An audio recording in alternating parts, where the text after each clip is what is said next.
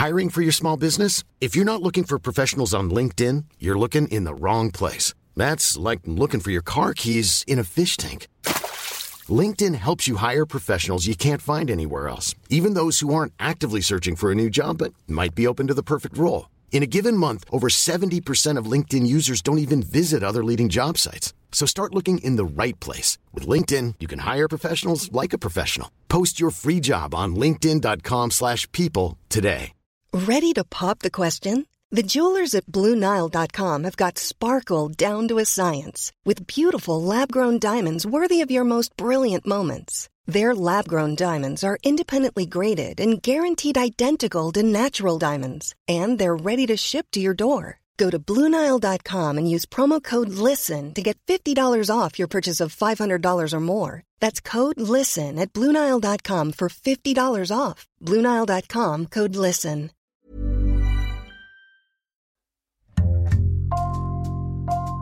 Bonjour, c'est Jules Lavie pour Code Source, le podcast d'actualité du Parisien.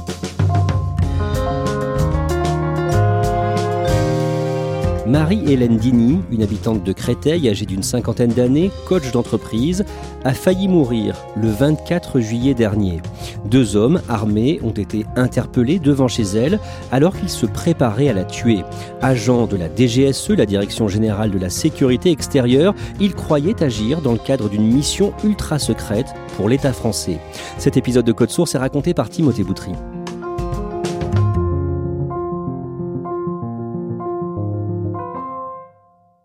Timothée Boutry, vous avez 42 ans, vous couvrez les faits divers aux Parisiens depuis 17 ans. Est-ce que vous aviez déjà vu une histoire pareille? J'ai déjà couvert beaucoup d'histoires étonnantes, extravagantes, euh, mystérieuses. Euh, mais là, il y a vraiment un casting étonnant, euh, un projet étonnant, et c'est vrai, avec des développements encore plus surprenants. Donc, c'est vraiment une histoire en norme, assez singulière et aussi inquiétante le vendredi 24 juillet, à Créteil, dans le Val-de-Marne, le matin, un homme qui amène son fils à l'école est intrigué par une voiture. Oui, dans cette voiture, il y a deux hommes. Il constate qu'ils portent des gants. On est en plein mois de juillet, il fait chaud et ça l'intrigue. Alors il se dit, tiens, c'est bizarre. Et donc, bah, il appelle la police. Arrive une équipe de la BAC, la brigade anticriminalité de Créteil. Les policiers contrôlent cette voiture, une Clio noire. En fouillant la voiture, ils trouvent un sac euh, posé euh, au pied du siège passager. Et dans ce sac, il y a une arme, euh, une arme avec une balle qui est chambrée, donc prête à tirer. Donc manifestement, on est face à un problème pour la police. Ils trouvent deux couteaux de l'armée et un silencieux pour leur pistolet très artisanal fabriqué à partir d'emballages de compotes de pommes souples d'une célèbre marque. Et il constate aussi que les deux hommes ont du coton dans les oreilles en guise de, de bouchon d'oreille. Cette voiture est une voiture volée. Oui, elle est maquillée de manière assez grossière. On voit qu'il y a une plaque qui a été posée sur la plaque originelle, mais c'est pas vraiment raccord et très très vite on voit que c'est une fausse plaque.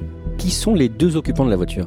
D'emblée, les deux hommes expliquent qu'ils sont militaires et qu'ils sont affectés à la DGSE, c'est la Direction Générale de la Sécurité Extérieure, c'est-à-dire les services secrets, très précisément, donc qui sont compétents en dehors du territoire national. Et euh, les services intérieurs DGSI, ce sont des policiers, et la DGSE, ce sont des militaires. Les deux hommes sont interpellés. Évidemment, euh, ils sont euh, dans un véhicule volé avec une arme prête à tirer. légitimement, les policiers les embarquent au commissariat. Que se passe-t-il ensuite? Les policiers euh, de la PJ vont confirmer qu'ils sont effectivement militaires, effectivement attachés à la DGSE. Et là, c'est un nouveau service enquêteur qui va être saisi. Il s'agit de la brigade criminelle de la police judiciaire de Paris. Et très tôt, l'un des deux se confie aux policiers. Oui, en fait, euh, l'un des deux militaires se confie pendant son transfert entre la PJ et la crime, et il leur explique Je suis au service de l'État dans le cadre d'une mission homo, c'est-à-dire une mission homicide, et nous sommes en mission et nous sommes là pour exécuter quelqu'un. Cet homme se surnomme Dagomar. Ils ont tous les deux des noms de code. Tous les militaires euh, ont un pseudonyme et euh, le sien c'est Dagomar et c'est comme ça qu'il est appelé sur sa base en fait. Et l'autre est surnommé Adélar. Est-ce que Dagomar dit quelle était leur cible? Oui, euh, finalement, Dagomar euh, consent à s'expliquer et à détailler euh, la cible, qui n'est autre qu'une femme qui s'appelle Marie-Hélène Dini, qui habite effectivement à Créteil, juste devant l'endroit où on les a arrêtés. Cette femme est spécialiste du coaching en entreprise. Elle a monté une entreprise assez prospère. Elle fait également un peu d'hypnose.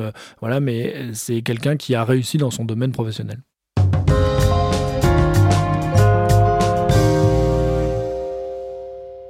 Timothée Boutry, pendant sa garde à vue, Dagomar explique qu'avec son acolyte Adélard, ils ont été recrutés pour cette opération par un certain Sébastien.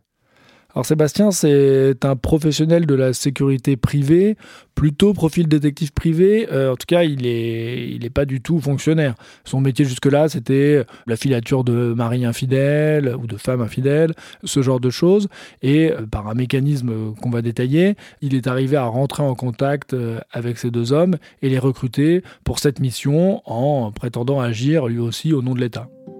Cet homme présenté comme le recruteur, Sébastien, est interpellé deux jours plus tard, que dit-il aux enquêteurs?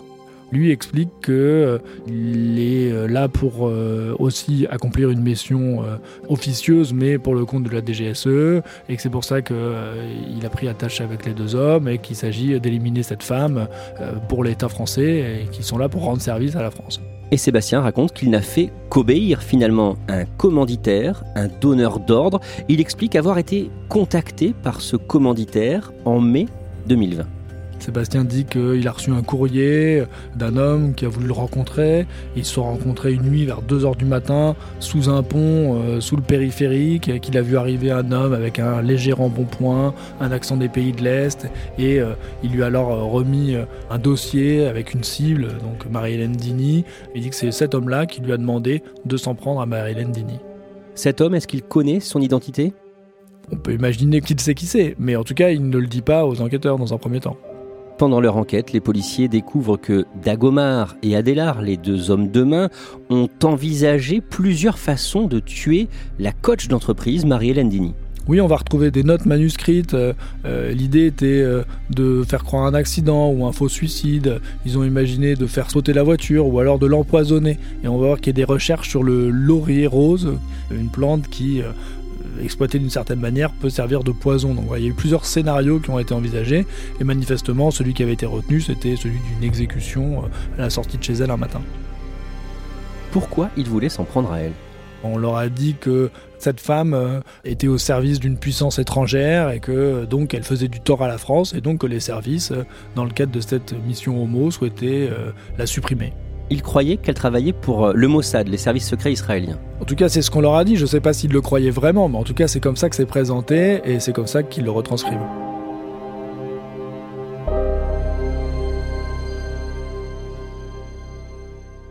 À chaque nouvelle arrestation, ça ravive mes peurs, évidemment, parce que je me dis, mais combien de personnes et qui a intérêt à ce que je disparaisse? Cette femme, Marie-Hélène Dini, est sous le choc. Elle raconte aux policiers qu'elle avait déjà été victime d'une agression juste devant chez elle, neuf mois plus tôt, en 2019. Est-ce qu'elle sait qui peut lui en vouloir? Bah, Déjà, elle fait le lien entre les deux agressions, puisqu'elle constate que lors de cette première agression, il y avait une Clio noire. Alors là, à nouveau, il y a une Clio noire. Euh, donc il y a deux personnes qui sont arrivées vers elle, qui l'ont molestée, qui lui ont arraché son sac et qui lui ont dit euh, c'est un avertissement, euh, t'arrêtes la prochaine fois, on se reprendra encore à toi, voilà. C'est sans doute peut-être une histoire de jalousie professionnelle. En tout cas, c'est la seule piste qu'elle imagine. Elle voit pas de conflit privé. Elle se dit, ben, peut-être des concurrents jaloux.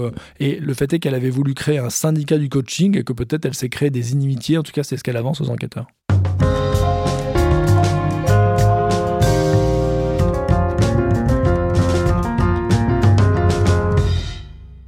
Timothée Boutry, avec Jean-Michel Décugis et Jérémy Famelet, vous avez d'abord révélé cette affaire dès le 4 août, avant de signer un papier plus long le 27 septembre. À ce moment-là, vous avez donc des agents de la DGSE qui veulent éliminer une coach d'entreprise hypnotiseuse installée à Créteil avec un commanditaire très mystérieux, tout ça dans le cadre d'une opération clandestine de la République, selon euh, les personnes qui ont été euh, interpellées. Ça semble presque improbable, non? Qu'est-ce que vous vous dites à ce moment-là? Le scénario est incroyable, euh, alléchant évidemment, mais c'est vrai qu'il y a quand même pas mal d'éléments troublants et que certes les services sont capables de beaucoup de choses, mais sur le territoire national c'est déjà plus surprenant à, la fois, euh, on a des pros, mais un énorme amateurisme. Voilà, une voiture qui est très mal maquillée, euh, des agents euh, qui patientent au vu, au sud de tout le monde, en pleine rue, gantés, avec l'arme à peine cachée, un silencieux tellement artisanal que on se dit, bah, ça colle pas vraiment. Enfin, et c'est surprenant. Et pourquoi vouloir s'en prendre à elle? Ça paraît extravagant pour être crédible. La DGSE apporte assez vite des précisions sur les deux hommes de main, Dagomar et Adélar. Que faisait-il pour la DGSE Déjà, on confirme qu'ils sont bien militaires, qu'ils sont bien affectés à la DGSE, et ils ont un rôle, explique-t-on, plus subalterne, qui est un rôle de surveillance d'un camp dans le Loiret. Même s'ils sont rattachés effectivement à la direction des opérations de la DGSE, ne sont pas des agents de terrain qui ont déjà été satellisés euh, à l'étranger pour une mission. Voilà. Mais c'est vraiment des agents de la DGSE, ça c'est indéniable. Ils étaient bien notés par leur hiérarchie? Dagomar était plutôt bien noté au départ, euh, bon élément, euh, sérieux, mais c'est vrai que la dernière évaluation était beaucoup plus nuancée et notamment était soulignée son immaturité. Et même si euh, l'hypothèse d'une coach d'entreprise travaillant en fait en sous-main pour le Mossad, les services secrets israéliens, paraît saugrenue, la piste est creusée. Oui, c'est normal, euh, les enquêteurs doivent euh, tout explorer. Alors déjà, elle explique qu'elle n'a aucun lien avec personne et que cette histoire est totalement euh, incroyable, extravagante, et les vérifications faites ne permettent pas du tout d'étayer cette piste. Timothée Boutry, cette enquête s'accélère début 2021 grâce à l'audition de la compagne du recruteur des deux hommes de main, Sébastien. Oui, parce que jusque-là, on avait à peu près le scénario, mais il nous manquait toute une partie, et notamment la plus importante, qui est le commanditaire. On sait que Sébastien passe le plat, si je puis dire. Il n'avait pas voulu révéler qui était euh, cet homme qu'il avait soi-disant rencontré sous un pont, sous le périphérique. Et là, euh, sa compagne est convoquée en tant que témoin, puis là, elle explique, elle donne des noms, et elle donne notamment le nom d'un certain Daniel, qui est un ancien commandant euh, de la DCRI, et à partir de là, bah, toute l'histoire va pouvoir s'écrire ancien commandant des renseignements intérieurs, la DCRI devenue depuis la DGSI. Quel rôle aurait joué ce Daniel?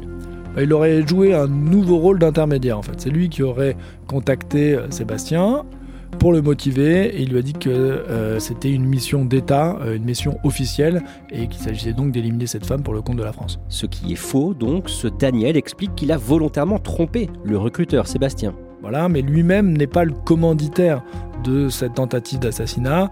Et il explique que le réel commanditaire c'est un certain Jean-Luc qui est lui-même spécialiste du coaching d'entreprise aussi voilà un, concurrent de Marie-Hélène Dini et, donc on est dans l'hypothèse d'une vengeance privée et donc c'est ce Jean-Luc qui mécontent de la volonté de Marie-Hélène Dini de créer un syndicat du coaching avait imaginé cette idée folle de l'éliminer il en avait parlé à un de ses proches qui en a parlé à Daniel qui a recruté Sébastien et voilà il y a toute une chaîne de commanditaires qui se dévoile. D'un mot, Marie-Hélène Dini avait cité ce Jean-Luc au tout début de l'enquête. Oui, oui, dès sa deuxième audition, euh, quand on lui demande mais qui pourrait s'en prendre à vous, elle dit bah à part euh, des concurrents jaloux, je vois pas. Et elle dit j'ai eu quelques problèmes avec telle société, telle société, et dont la société de ce Jean-Luc qu'elle cite nommément. Et elle pouvait évidemment pas imaginer que ça prendrait une telle tournure.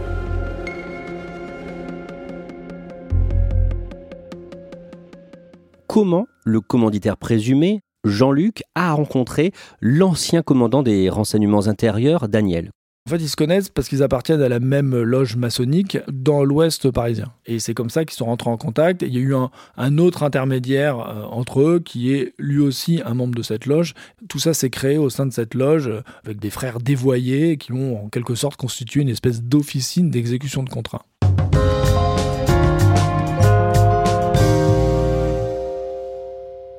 On se résume, pour cet ancien commandant des renseignements intérieurs, Daniel, le véritable commanditaire de cette tentative d'assassinat est un concurrent de Marie-Hélène Dini, un certain Jean-Luc, et l'assassinat a été conçu, préparé entre membres de cette loge de franc-maçonnerie.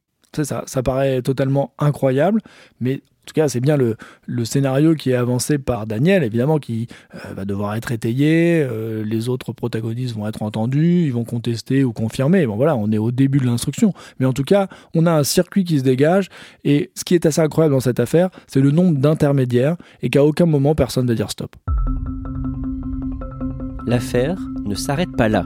L'ancien commandant des renseignements intérieurs, Daniel, affirme que ce n'est pas la première fois qu'il est impliqué avec ses complices dans une affaire criminelle. Daniel va dire mais attendez, euh, c'est pas la première fois qu'on s'en prend à quelqu'un. Il y a déjà un homme qui a été tué. Il accuse Sébastien d'avoir perpétré euh, cet assassinat. Il l'a exécuté euh, et il l'a enterré dans une forêt. D'ailleurs, j'en ai la preuve puisqu'il m'a envoyé une photo du corps au moment où il l'a enterré et il montre cette photo aux enquêteurs. Qui est la victime?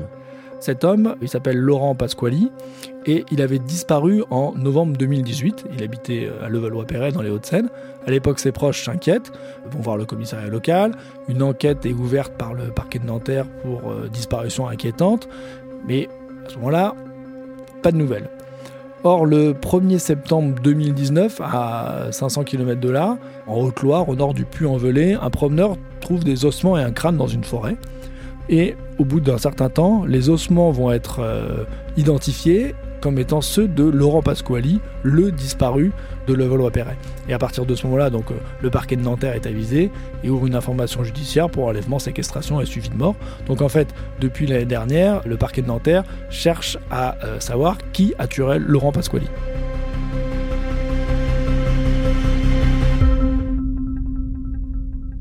Qui est Laurent Pasquali. Laurent Pasquali, c'est un passionné de sport automobile. C'est un pilote émérite, alors amateur, mais qui a couru les 24 heures du Mans, qui a fait le championnat de France GT avec euh, Anthony Beltoise, qui est un pilote professionnel.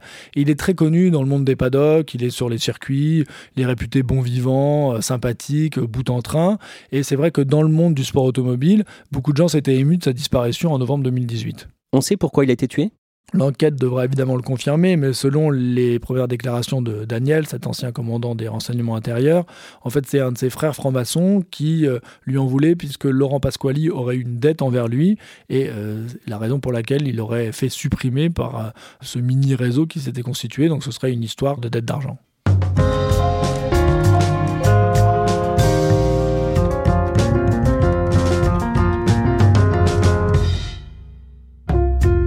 Et pendant ces auditions, le retraité du renseignement, Daniel, évoque un troisième contrat d'assassinat visant cette fois un syndicaliste du département de l'Ain, mais ce projet n'aurait pas abouti. Timothée Boutry, on le sait, les francs-maçons font souvent l'objet de fantasmes de la part d'une partie de la population, notamment des amateurs de théorie du complot. Du coup, quand vous apprenez tout ça, vous, est-ce que vous hésitez à publier l'information? Il n'y a pas d'hésitation. Il ne s'agit pas de stigmatiser les francs-maçons. On est bien clair et c'est bien écrit qu'on parle de frères dévoyés qui ont rompu totalement avec la loi et encore plus avec les valeurs euh, de la franc-maçonnerie qui sont évidemment pas celles-là. C'est pas les francs-maçons qui sont responsables de cette tentative d'assassinat ou de ce premier contrat qui est exécuté. Ce sont des individus suspectés de faits gravissimes. C'est juste par ce biais-là qu'ils se sont rencontrés, c'est tout. Merci Timothée Boutry. Cette affaire est encore au stade de l'instruction. Dans ce dossier, personne n'a encore été condamné et tous les suspects dont on vient de parler sont présumés innocents. Cet épisode a été produit par Raphaël Pueyo, Thibault Lambert et Mona Delahaye. Réalisation Julien Moncouquiole. Code Source est le podcast d'actualité du Parisien, disponible chaque soir du lundi au vendredi. Si vous aimez Code Source, dites-le nous en laissant des petites étoiles ou un commentaire sur votre application dédiée comme Apple Podcast ou Google Podcast par exemple.